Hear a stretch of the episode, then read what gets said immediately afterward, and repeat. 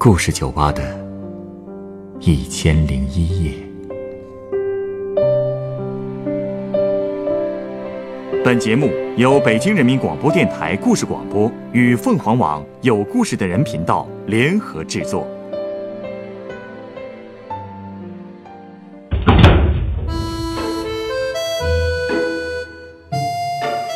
欢迎光临故事酒吧。今天来到酒吧的这位客人，一直在为自己儿子的寒假发愁。他的儿子为什么让他如此头疼？面对不服管教的孩子，他的应对方法又是什么呢？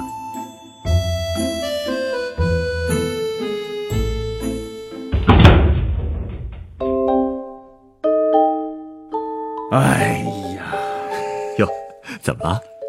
手机斗地主输了。嗨，哎呀，你攒积分呢？你看每天都得打几局，哎，这么上瘾啊？还不是拜我儿子所赐啊！啊，你儿子让你玩斗地主啊？还用他让啊？被逼无奈，被逼无奈。哎，这眼看着不是又要放寒假了吗？又有时间磨练牌技喽。呃，难不成你儿子一放假就和你一起玩斗地主？他敢，就是为了不让他玩，我才玩的。啊？哎，这话怎么说呀？没生活。哎，你是不是还没孩子呀？我连老婆都没有呢。哎呀，羡慕啊，多自由啊！嗨，就说我们家那臭小子啊，才三年级就已经能把我跟我老婆呀气得半死了。是太淘了吧？要是淘气啊，倒是好办了。他呀是沉迷那个动画和游戏不可自拔呀。哎呀，小孩子，谁不喜欢看看动画片、玩个游戏的呀？你是不知道他都喜欢看什么。现在网上这个动画呀，什么都有。刚开始的时候还行，就看个什么葫芦娃啥的啊。不过那天天看也不行啊，眼睛也受影响。最后我跟你说。我是一听主题歌我就脑仁疼，后来啊我没招了，我都求他，我说咱换个别的看行不行啊？他还不干，那我没办法，索性我就把电脑一关。可这小子嘿，自己学会了怎么开机了，你说说啊，厉害不厉害？那我说拉他出去玩吧，咱们搞搞户外运动。哎呦，那是又嚎又蹬啊，死活就不出去。好不容易啊带他去别的小朋友家里玩，他呢得了。继续跟人家孩子一起看动画片 这也太执着了呀！哎，后来倒是不迷这葫芦娃了啊。幼儿园的时候看看什么《喜羊羊》啊、《哆啦 A 梦》啊、《小猪佩奇》呀，是吧？嗯，上了小学就开始看《柯南》《火影忍者》。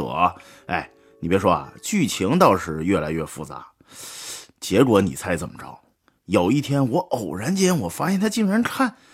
哎呀，就看那个，哎呀，我都说，我这怎么说呀？看什么呀？就是就这么说吧。那动画片里那女主角，穿着超短裙，露着大长腿，那个那个胸部还特别丰满。哇！我跟你说，我那小儿子啊，看的都呆了，把我气的呀。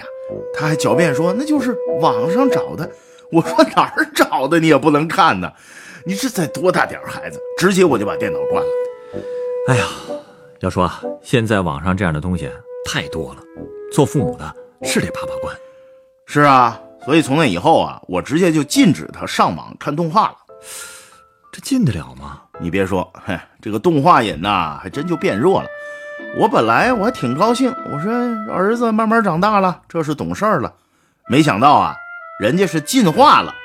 进化？嗯，他呀喜欢上玩游戏了。嗨。其实一开始吧，我觉得小男孩吧玩玩游戏，我还挺支持的。你说谁小时候不贪玩啊，是吧？可是我没想到啊，这游戏就是个大坑啊！哎呦，他这一玩啊，那是饭也不吃了，作业也不做了，连觉都不睡了，那眼里边只有那游戏。就说去年啊，在机场候机的时候，他竟然站在一个小伙子面前看人家玩游戏，就看了半天。人家这小伙子呢，你看人还不错啊，让他也试试手。他倒好，还真不客气，拿起游戏机就在这玩啊，直到要上飞机了，他才说：“哎，我再玩一会儿，我再玩一会儿，差点耽误了飞机。”你说这事儿闹的这么严重了？嗯，哎，看来是得管管了。可不是嘛！我看呀，再不管，他连他亲爹都快不认了。有好几次夜里啊，我想看看他睡得踏实不踏实，可是每次我都能看到他那被窝里荧光闪闪的。我说了几回，他都不听。最后有一次，我气得直接把手机给他摔了，儿他妈过来也拧他耳朵。哎呀，这就大哭大闹啊，说我们是后爹后娘。你说这孩子，哎，可就是这样，他还是不长记性。他那个眼睛啊，都快废了，看人看远处，哎，都眯缝着眼睛。后来气得我呀，我又给他摔了个手机。不过这总摔手机也不是个事儿啊，而且这孩子光靠打骂肯定没用，还是得引导教育。懂懂，引导了呀。所以这不嘛，今年暑假，哎，我也是听人说的啊，我有主意了，我决定给他找点正事儿干。什么正事儿啊？报班儿啊！现在这各种补习班多，特别是到学期末的时候，那个居民区周围、学校周围，好家伙，这种班全冒出来了，而且都不用我打听电话和地址。每次我送儿子上学，哎，把他送到学校里边去，马上就有一帮那穿着制服的漂亮姑娘，一圈一圈的就把我围上了。啊？那他们是补习班的老师？不是，老师要是那样，我也不敢把孩子往那儿送啊。都是给这补习班发传单的。哟，现在这补习班都这么打广告了？你以为呢？只要我把儿子一送进学校，他们一个个的全都围过来，就跟我聊上了。问呢，说你孩子上几年级了？呃，什么爱好啊？哎，我也正好有这个需求。那天呢，我就跟其中几个就聊上了，就问他们班里的这个师资力量跟费用。不过我发现一个问题啊，这些班啊，有一个算一个，真不便宜。嗨，这不明摆着的吗？肯定不便宜啊！那人家振振有词说了啊，贵有贵的道理，一分钱一分货。还说他们的老师呢，呃，反正不是毕业于名校啊，就是某个领域的大咖。哎呦，我越说我越晕呐，我就说，呃，先考虑考虑啊，想赶紧找个辙，我先走吧。结果嘿，那里边竟然有个死硬分子，哎，就追着我呀，那恨不能追出好几里地来，跟我要联系电话，问我家住哪儿啊？问不着啊，恨不能就跟我回家了。哎呀，最后气得我，我就站那不动了。他就悄悄跟我说。大哥，你要是再能拉一个小孩，可以打个九折；两个呢就八折。如果能多拉来几个，你家小孩我就给你免费。这这班听着也太不靠谱了。这个，哎呀，是啊，呃，最后我为了甩掉他呀，我还得假装呢特别感兴趣啊，呃，不得不把我的电话也给他了。然后我就拿着一堆广告纸回家了。其实最后究竟选哪个班啊，还得我老婆拍板。看来啊，您夫人才是家里的主心骨。嗨，各司其职嘛。平时孩子的事儿啊，都是他管。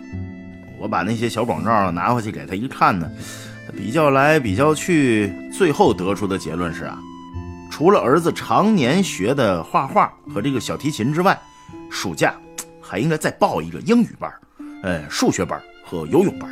这样呢，一天五个班，不多不少，正好。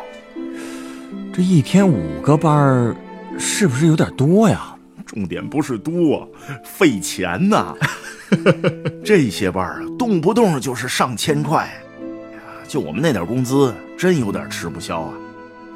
可我老婆把眼一瞪，跟我说：“今天不投资，明天咱的娃就要受苦。”得了，话都说这份上了，我敢不同意吗？可是这事儿你们没和儿子商量就自己做主的话，他能干吗？哎，你你敢和他商量？你和他商量，他也不能干。所以这事儿啊，我们就全权做主了。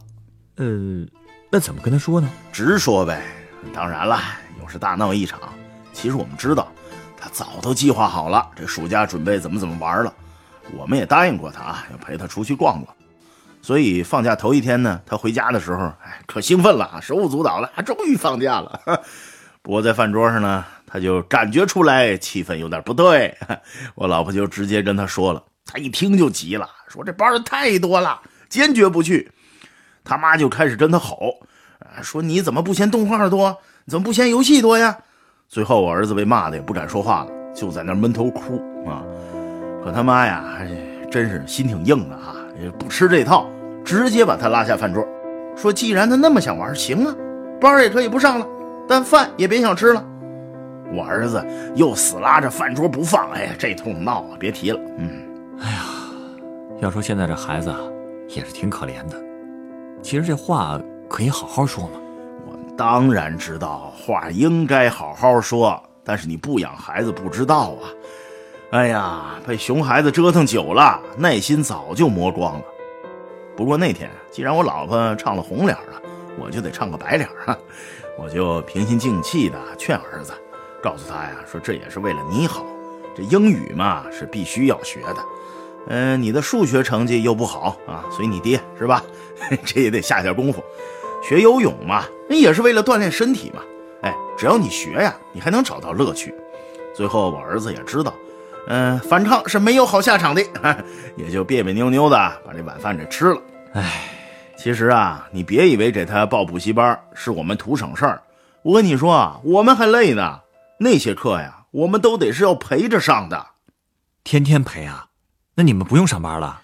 上班啊，平时都是老人陪，周末就得是我陪啊。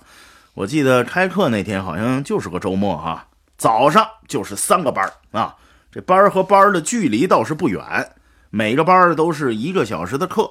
早上七点，儿子睡得正香呢，他妈就给他拽起来了。其实我跟他妈，我们俩正惨，六点就起来收拾做饭。儿子赖在床上不起啊，还说我们烦人。我就跟他说：“再不起来，一会儿你妈拿棍子打你。”哎，正说着呢，他妈拿着擀面杖就过来了。哟，吓着孩子 一咕噜声就起来了啊！要说这虎妈的威慑力真是不小啊！哎，你说谁想做虎妈呀？还不是被这臭小子给气的？哎，反正啊，就这么磨磨蹭蹭的。我们赶到第一个班的时候，已经快八点了啊！把儿子送进教室啊，我就坐在走廊里边等着看手机。好几个家长啊都这样，个个低头看手机。嘿，想想也挺讽刺的啊，在手机上看视频、玩游戏，你这不都是孩子喜欢干的事儿吗？哎呀，我们做家长的倒是替他们占了。嗯，哎，那你们这些家长闲的时候就没聚在一起聊聊育儿经啊？哎，一开始也聊啊，一般也就是聊聊这孩子报了几个班啊，哪个班多少钱呀。但是反正一聊起这个吧，这家长之间不由自主的也开始攀比啊。有的底气足，那喜欢炫耀；有的花钱少的呢，显得挺尴尬，所以干脆啊，聊着聊着不对味儿了。最后大伙儿啊也都不聊了，继续闷头玩手机。下了这堂课。还得到下一个班啊，还得赶场啊！有时候路上啊，我儿子也会试探性的问我：“说晚上能不能打会儿游戏呀？”我就说：“那简单呢，儿子，只要你妈同意就行。”然后他就不问了，就不说。看来啊，嗯，您爱人在他心里的阴影面积够大的，大点也好啊，大点也好。我真怕他再长大点啊，连他妈都镇不住了，那就坏了。哎呀，长大了应该也就用不着朕了，他应该也就懂事儿了呀。哎，但愿吧。反正暑假那两个月啊，我儿子倒是懂了不少杂七杂八的东西。我呢，瞧瞧，手机上这斗地主的水平也是突飞猛进，嘿嘿，费了我不少流量啊，也攒了不少积分。呃，这要说啊，是大家都有收获啊，也挺好的。收获真谈不上有多少，他记住的都是些边边角角的东西，真正对学习有帮助的，我看他是半点没记住。有一次啊，他妈抽查他作业，那英语学的，我的妈呀，一塌糊涂，把他妈气得直接把书就摔了，指着他鼻子骂了半宿啊！我也跟着吃挂唠，一起挨骂。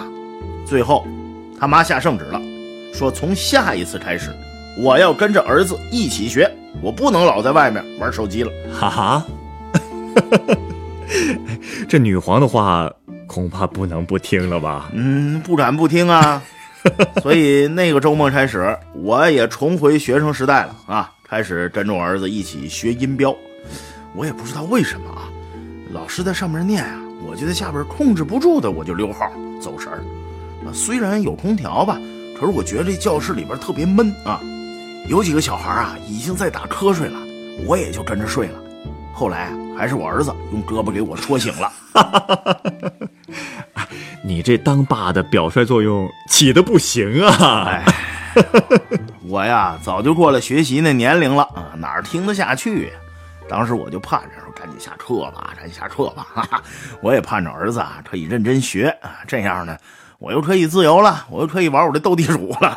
哎 哎，这双重标准可不成啊！你也不看看我多大，他多大呀？哎，老了老了，真的是听不下去了。不过呢，好歹啊，你也能多少理解儿子的感受了吧？天天这么听啊，换谁也听不进去。理解归理解，可该上还得上啊，难不成放任他玩游戏呀？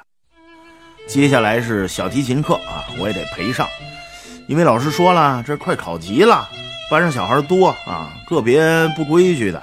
让家长得陪着监督学习啊！哎呀，我心说了，您这一个班上才四个学生，这还多呀？不过老师既然说了，那我就得去呀！哎呦，这活活听了一堂课的锯木头啊！不睡都对不起我这耳朵。这锯木头，您还能睡着吗？哎，你别说啊，这个一开始刺耳，听时间长了真挺催眠的。好在啊，需要陪的就是这个英语和小提琴这两门课啊，剩下三门呢，我就能继续斗地主了。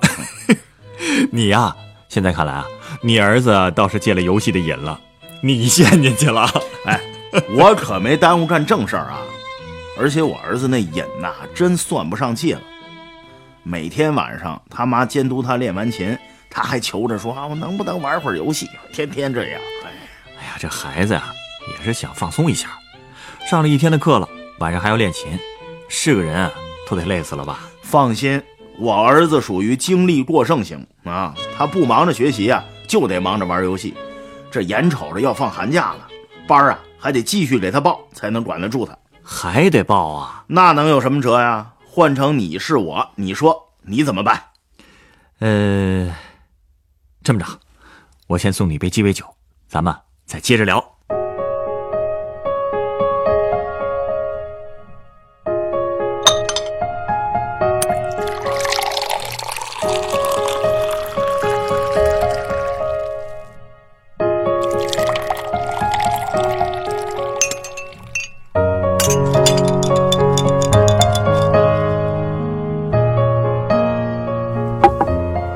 来这是你的鸡尾酒，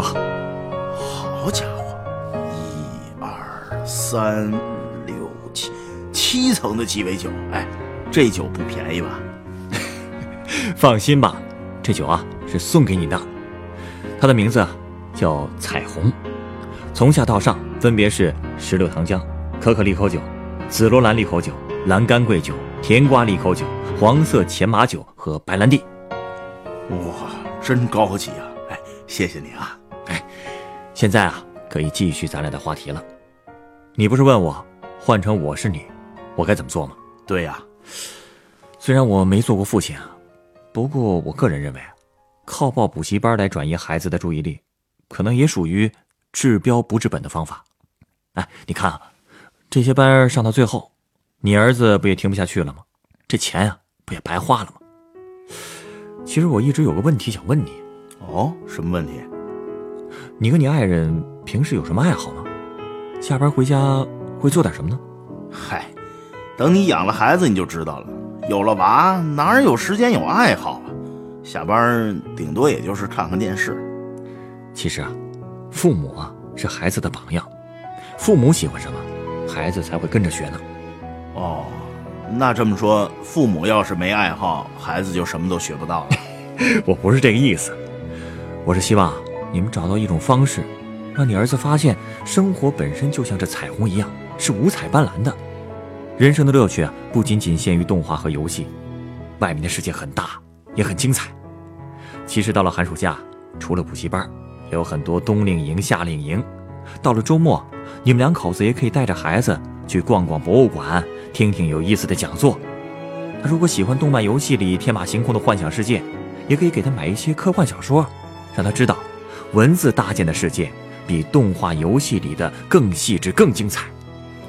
哎，都跟你说了，他呀不愿意出去，那书是更不喜欢看，我也没办法。哎，那如果让他在夏令营和补习班之间做选择，在英语书和经典奇幻文学之间做选择，你觉得他会选哪个呢？这个嘛，要想让孩子的世界丰富起来，家长自己的生活也应该先色彩斑斓起来。你说，对吗？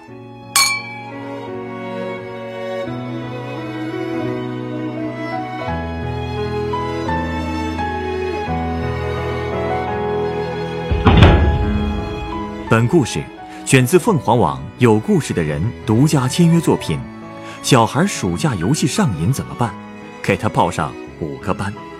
原作李大聪，改编制作陈寒，演播赵亮、陈光，录音严乔峰。人人都有故事，欢迎搜索微信公众号“有故事的人”，写出你的故事，分享别人的故事。下一个夜晚，欢迎继续来到故事酒吧，倾听人生故事。收听最新节目，请关注北京故事广播，工作日每晚九点播出的《故事酒吧》的一千零一夜。